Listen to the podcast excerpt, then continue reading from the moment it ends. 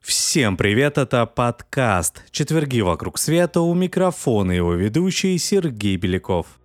Все мы еще со школьных времен знаем, что весной 1242 года русская рать, ведомая князем Александром Невским, разбила на льду Чудского озера войско немецких псов-рыцарей, крестоносцев Тевтонского ордена – стремившихся воспользоваться удобным случаем, нашествием монголо-татар, чтобы поработить новгородскую землю, а там, кто знает, может и другие русские земли.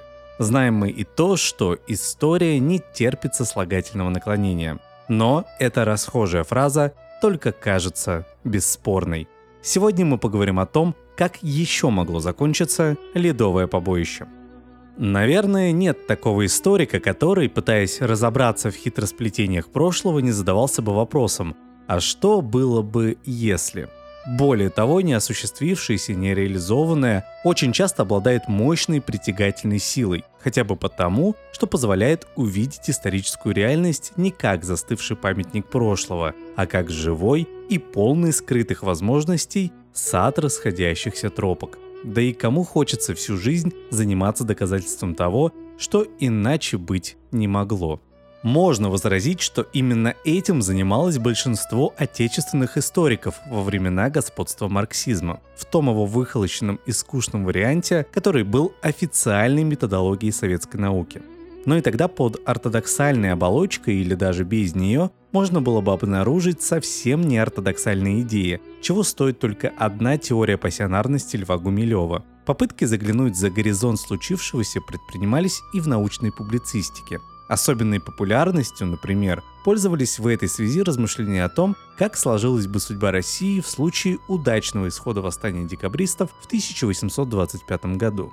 Но приоритет в развитии альтернативной истории, по-видимому, принадлежит английскому ученому Арнольду Тойнби. История, считал он, это процесс рождения, становления и угасания отдельных, относительно независимых друг от друга цивилизаций, каждая из которых периодически приходится сталкиваться с серьезными проблемами. Судьба цивилизации зависит от того, какой ответ она дает на возникающий в тот или иной момент вызов – так, древнегреческие города-государства в 6-5 веках до нашей эры по-разному решали проблему нехватки жизненных ресурсов. Афины, к примеру, стали развивать торговлю, превратившись в достаточно открытое демократическое общество. А вот Спарта выстроила иерархически организованное военизированное государство. Для русских княжеств подобным вызовом в 13 веке стало монголо-татарское нашествие.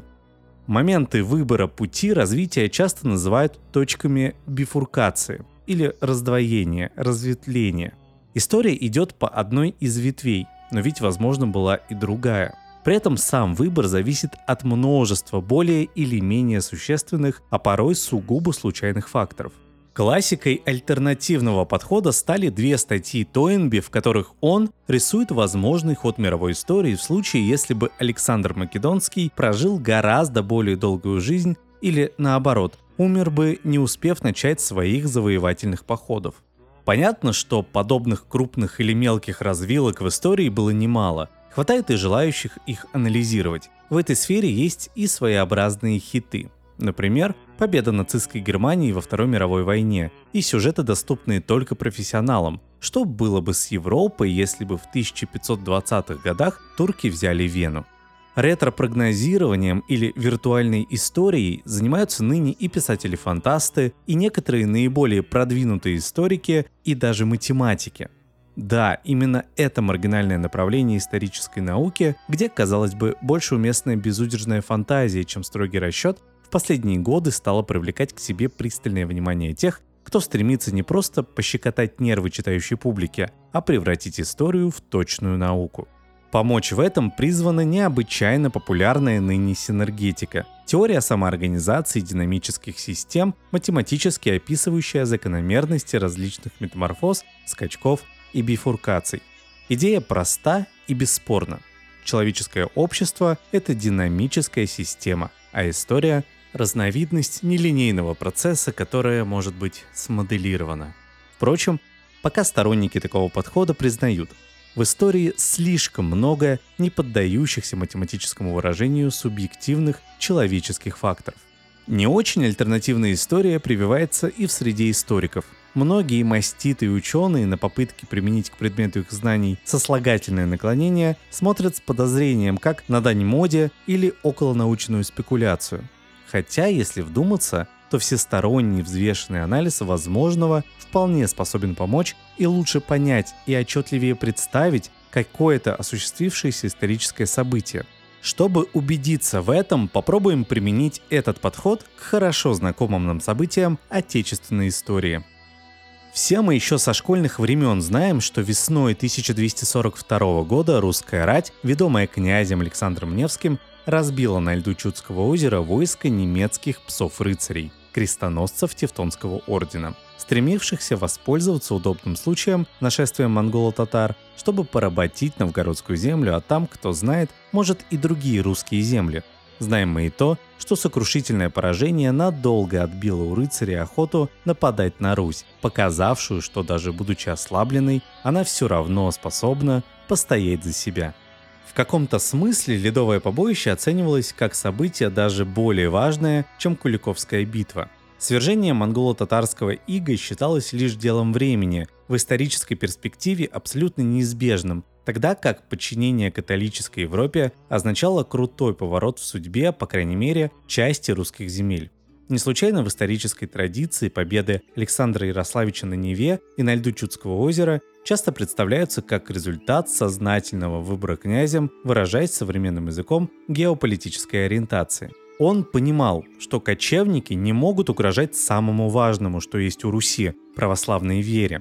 В прежние времена ее именовали культурой. И потому смирился с невозможностью им сопротивляться. Западные же агрессоры стремились не только к военному завоеванию, грабежу и насилию, но и к ассимиляции русских. При этом монгольское нашествие, подобно засухе или урагану, воспринималось современниками как заслуженное наказание свыше. Разумно ли сопротивляться стихийному бедствию? Совсем иное дело – агрессия хорошо знакомых соседей, чьи вполне рациональные побуждения были хорошо известны на Руси. Большинство историков, публицистов и политиков разных эпох считало выбор князя Александра мудрым и обоснованным. Меньшинство о нем сожалело, полагая, что именно этот выбор положил начало вековой изоляции Руси, России от цивилизованной Европы. Так или иначе, но не приходится сомневаться, что речь идет о важнейшем узловом моменте в отечественной истории. Существовала ли возможность иного развития событий и действительно ли зависела от них судьба русской цивилизации? Попробуем разобраться в непростых обстоятельствах, предшествовавших ледовому побоищу и в еще более сложных последствиях этого сражения. Но прежде чем отвечать на вопрос, а могло ли быть иначе, зададимся другим. А как же было? Многие мифы о битве на льду Чудского озера, укоренившиеся в нашем сознании, связаны со знаменитым фильмом Сергея Эйзенштейна, снятым по заказу Сталина в 1938 году, когда фашистская Германия была главным врагом Советского Союза. А это было еще до заключения пакта о ненападении между двумя странами. В то время границы советского государства, находившегося во враждебном капиталистическом окружении, разумеется, были на замке. Совсем другое дело – 13 век – Ничего подобного железному занавесу между русскими и соседними землями, конечно, не существовало. Да и современные представления о границе и государственном суверенитете к тому времени абсолютно неприменимы. Обширные прибалтийские территории, населенные многочисленными языческими племенами латгалов, зимгалов, латышей, куршей, а также ливов, эстов, води и жоров, активно колонизировались более развитыми соседями – русскими, литовцами, датчанами, шведами и немцами. Знаменитые католические рыцарские ордена, в том числе и Тевтонский, уполномочивались Папой Римским крестить язычников, тем самым территориальная экспансия принимала форму совсем не мирной миссионерской деятельности – Конечно, соседи часто конфликтовали друг с другом, и такие конфликты по обычаям той, отнюдь не идеалистической эпохи, почти всегда решались с помощью оружия. За доброй ссорой неизменно следовал мир, пусть и худой, активно развивалась торговля, не прекращалось и культурное взаимодействие. Словом, земли эти были настоящим перекрестком языков, культур и религий, на котором сама жизнь заставляла относиться друг к другу с той или иной степенью терпимости. Для развития ксенофобии условий здесь просто не существовало. Надо сказать, что псковичи и новгородцы, в общем-то, не были основными противниками крестоносцев. Более ожесточенным было противостояние орденов с молодым литовским государством, объединенным Миндовгом, первым правителем Великого княжества Литовского, совсем незадолго до Ледового побоища. Интересно, что хотя позже, в 1251 году, Миндовг крестился по католическому обряду, а потом принял от папы королевскую корону. На взаимоотношениях с крестоносцами это обстоятельство почти не сказалось. Не была центральной религиозная проблема и в противостоянии рыцарей с Новгородом. Современный историк Флория замечает, что в части новгородской первой летописи, относящейся к началу 13 века, крестоносцы ни разу не называются ни крестоносцами, ни латинянами, а обозначаются постоянно как немцы через «и», и описание конфликтов с ними ничем не отличается от описания конфликтов Новгорода с другими русскими княжествами. Лишь с 30-х годов 13 века римская курия стала проводить более жесткую политику в отношении православных, причем не только на далекой окраине христианского мира, каковыми были Прибалтика и сопредельные с ней земли, но и в Средиземноморье. Именно тогда в папских буллах начали появляться, например, фразы о сарацинах, русских и других врагах католической веры.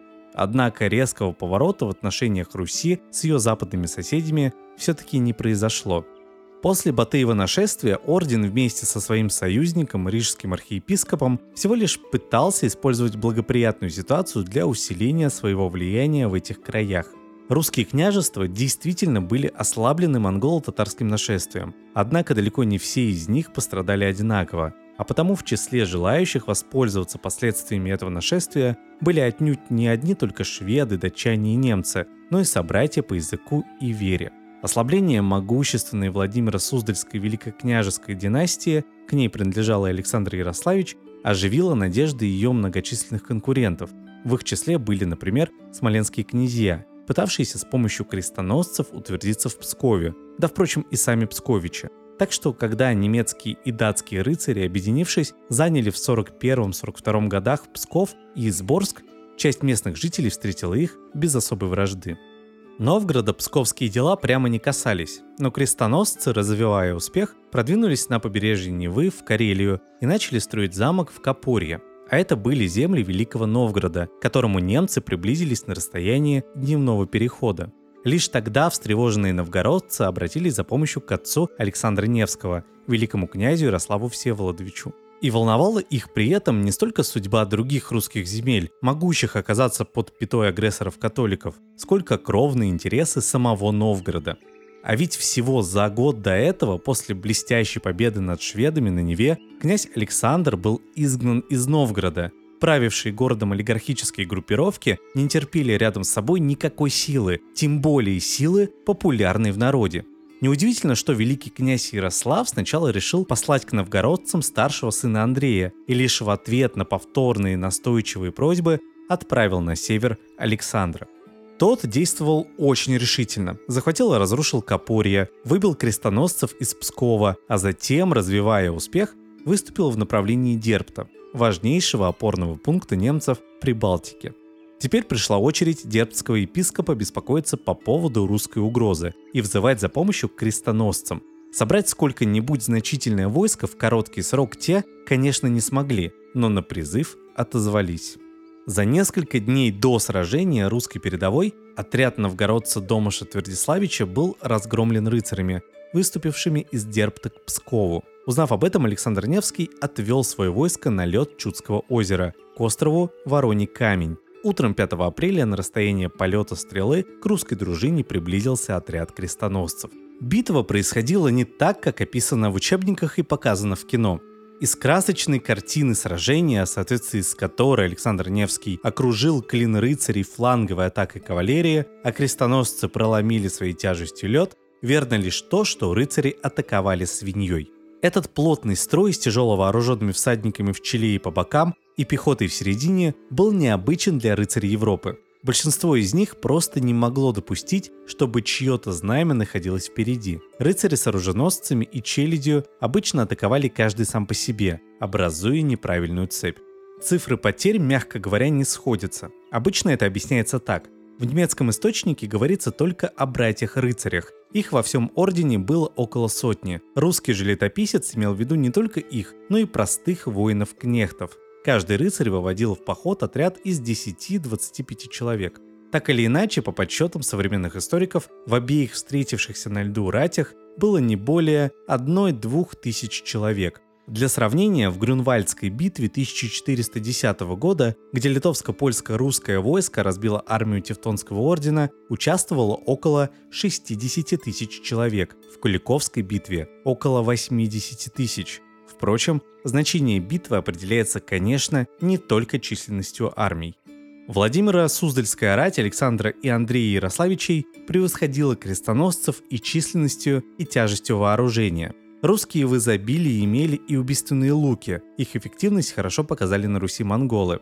Маневра для окружения немцев не потребовалось, они сами рвались в окружение, где и погибли – Никакой лед под рыцарями не проламывался. Место для битвы выбирал Александр, который не мог поставить свою тяжелую конницу на хлипкой поверхности. Красочный мотив потопления рыцарей, присутствующий на каждой картине ледового побоища, был внесен в описание Чудской битвы в Софийской первой летописи 15 века, составитель которой сильно приукрасил победу Невского. Такова история. Была ли она безальтернативной? Невооруженным глазом видно, что нет. Для начала рассмотрим самый очевидный из возможных вариантов. Альтернатива первая. Если бы победили крестоносцы. У ледового побоища вполне мог быть и другой исход. Результаты сражений во времена, когда сражались не регулярные войска, а дружины, были крайне непредсказуемы, а крестоносное войско биться явно умело. Представим себе дальнейший ход событий. И без того обескровленное Владимирское княжество помочь новгородцам больше ничем не может. В Пскове опять верх берут коллаборационисты. Окрыленные успехом крестоносцы, разграбив окрестности Новгорода, осаждают сам город. Как всегда, изменники находятся и здесь.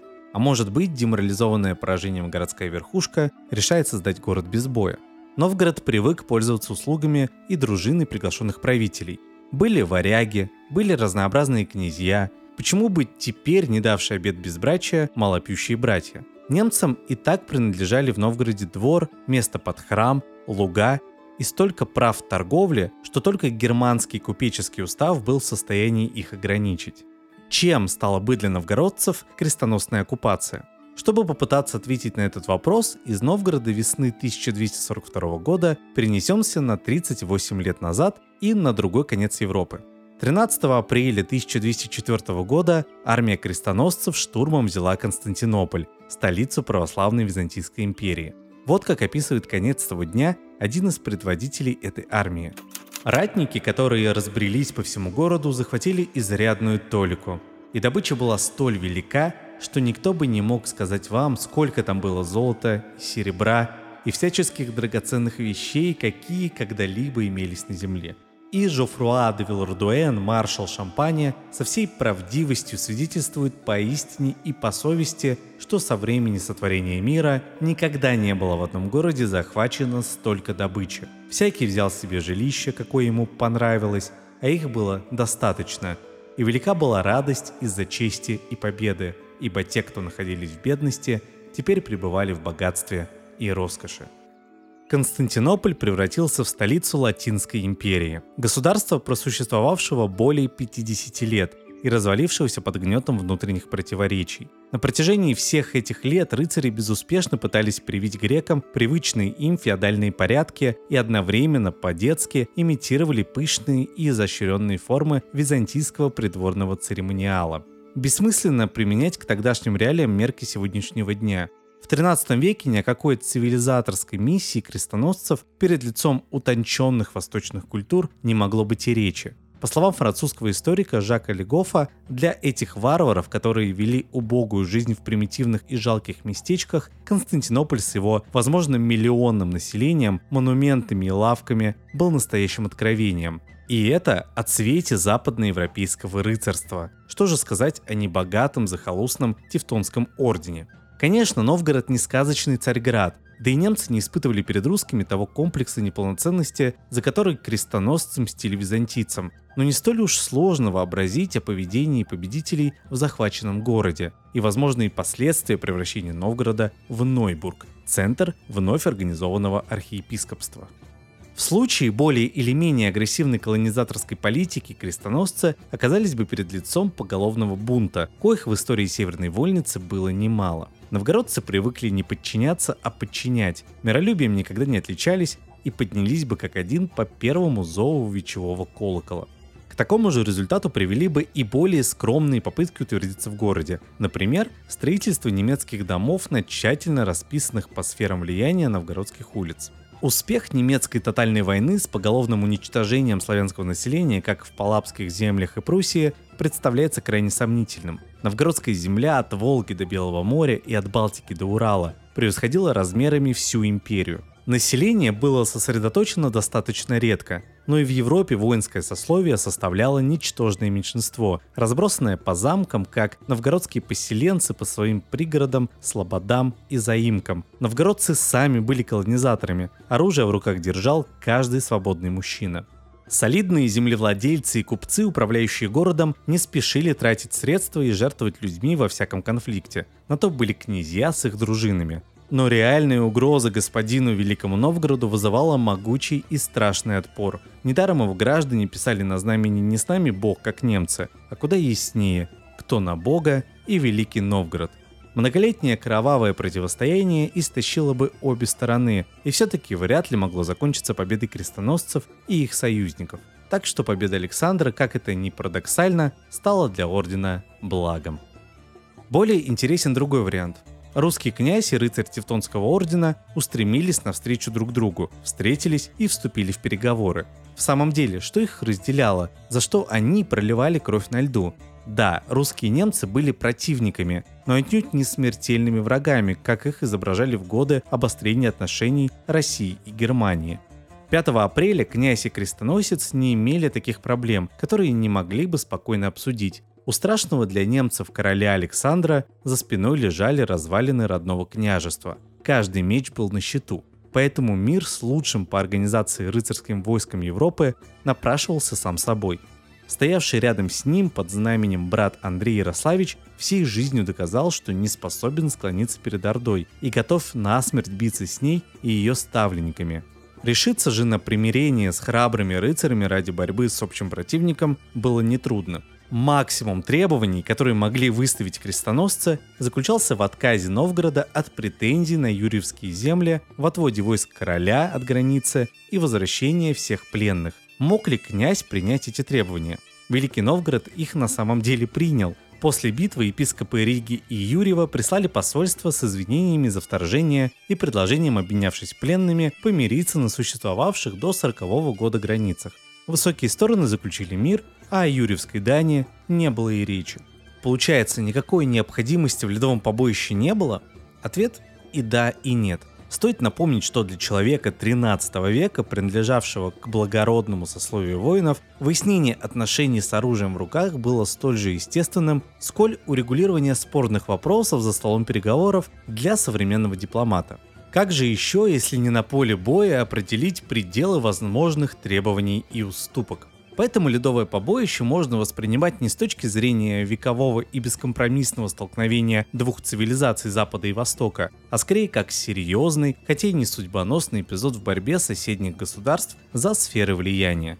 Победили русские, и отношения на некоторое время стабилизировались, поскольку и Владимирскому княжеству, и Новгороду было явно не до экспансии на запад.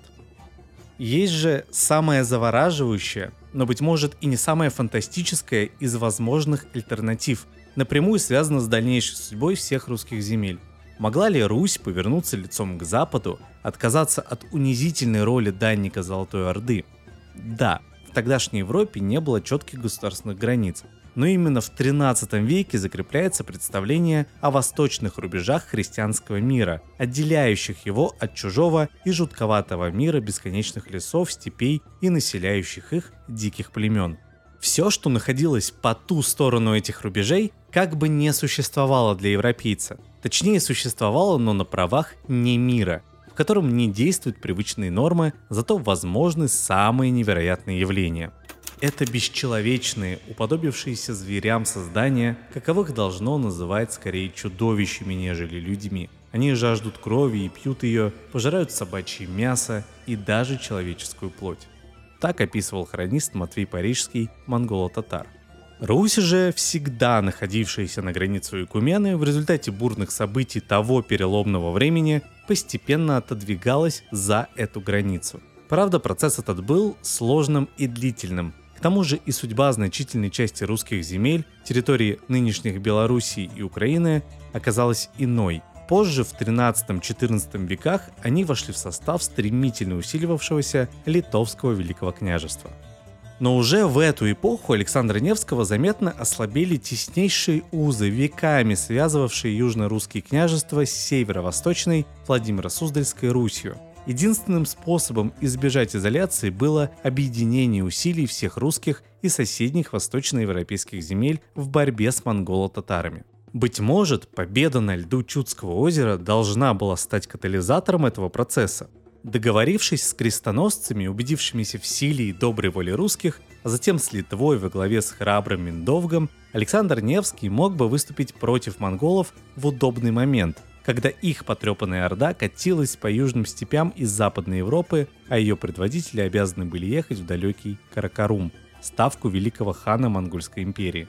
Князь мог объединить всю северо-восточную Русь, Великий Новгород, Владимиро-Суздальское, Полоцкое, Смоленское и Рязанское княжества. Разгромленные позже других черниговские и киевские земли примкнули бы к Александру или к Данилу Галицкому, тоже поднявшему знамя борьбы с монголами.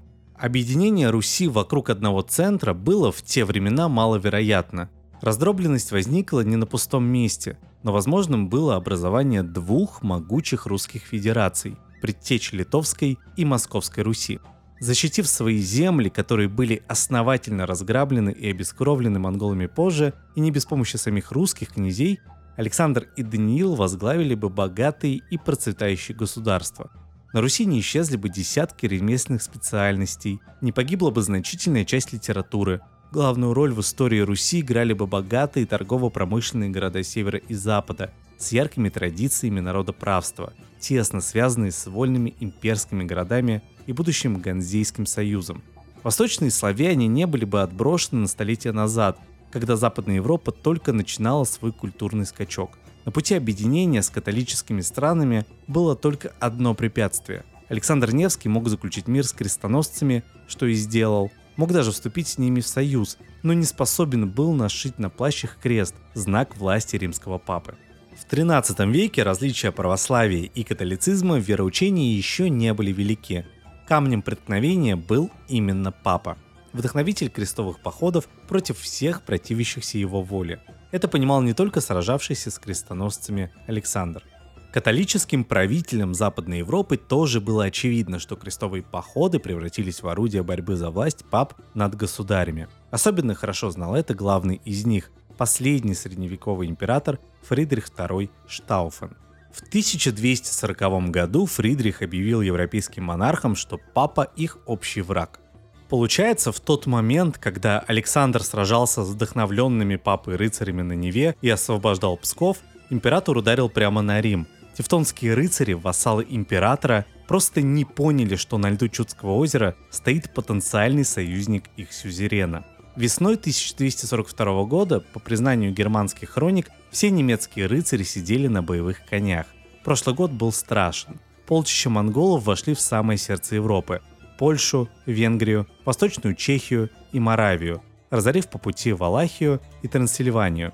В новом году они ворвались в Хорватию и Далмацию. Батухан мочил ноги своего коня в Адриатическом море. Разведка СУБД показалась у Вены. Разрозненные рыцарские воинства сметались с карты как игрушечные. Казалось, что без объединения у вооруженных сил Европы не было никаких шансов устоять перед завоевателями. И все предпосылки для такого объединения в тот момент уже существовали. В 13 веке Европа была уникальным единым пространством. На ее территории господствовали воинские объединения – дружинников и кабальера, баронов и риттеров, связанных вассальной присягой со своими князьями, графами, герцогами и королями. Все они уже считали себя людьми одной крови, призванными собирать налоги, судить и править крещенными народами, а также приводить к правой вере некрещенных. Правители Европы были связаны и многочисленными родственными узами. Русские Рюриковичи были в родстве с царствующими домами Швеции, Польши, Чехии, Венгрии, Болгарии, Германии, Франции и Византии. В теории все признавали идею общего христианского царства, наследника греко-римской империи Константина Великого. На практике же, после впечатляющих успехов Карла Великого, процесс объединения застопорился, но сердце Священной Римской империи еще билось. Она даже набирала силы, используя растущую мощь городов, которые все от Новгорода и Владимира до Толеда и Лондона были заинтересованы в развитии и охране коммуникаций, в создании единого торгово-экономического пространства. Люди, ремесла и купечество были еще более космополитичными, чем сословия рыцарей. Русь по экономическому и культурному уровню не уступала западным соседям. Восточная церковь имела даже больше культурный фундамент, чем западная, а лояльное отношение к ней было в высшей мере выгодно императору для обуздания своих соперников пап. Объединение сил казалось логичным и достижимым. Но история пошла иным путем, имевшим самые драматичные последствия. Между православием и католицизмом разверзлась пропасть. Рассеченная надвое Русь надолго оказалась вне Европы. Германия и Италия распались на лоскутки, сшитые только в 19 веке. Безответственная политика пап в конечном счете привела к реформации, а идея единой Европы на долгие века осталась утопией. А на этом все. Это был подкаст «Четверги вокруг света». До новых встреч!